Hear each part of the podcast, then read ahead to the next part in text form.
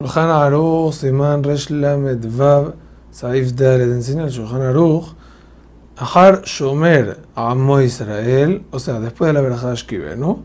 que es la última verajá de Birjot Keriachema de Arbit de la noche, tiene que responder a su propia verajá, la persona, Amén.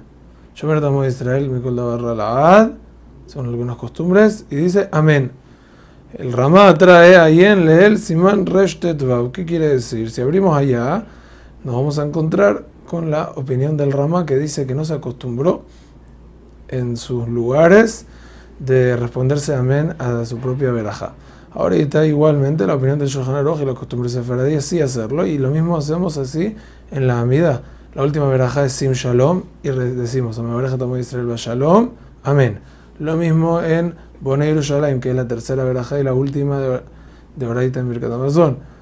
Bone Yerushalayim, siempre que hay un conjunto de verajot se dice amén por la última. Ahora está solamente cuando la última veraja, todas las verajot están puestas una al lado de la otra por ser todas eh, un grupo y de una sola cosa. Pero si es una veraja como trae acá el Amelech Bijobodó, no lo acostumbramos nosotros, pero los que decían eso en Arbit, entonces acostumbraban a decir eso. Después de esa verajá no se dice amén, porque no es parte del grupo de verajot y no se concluye con ella el grupo de, de, para poder decirse amén después.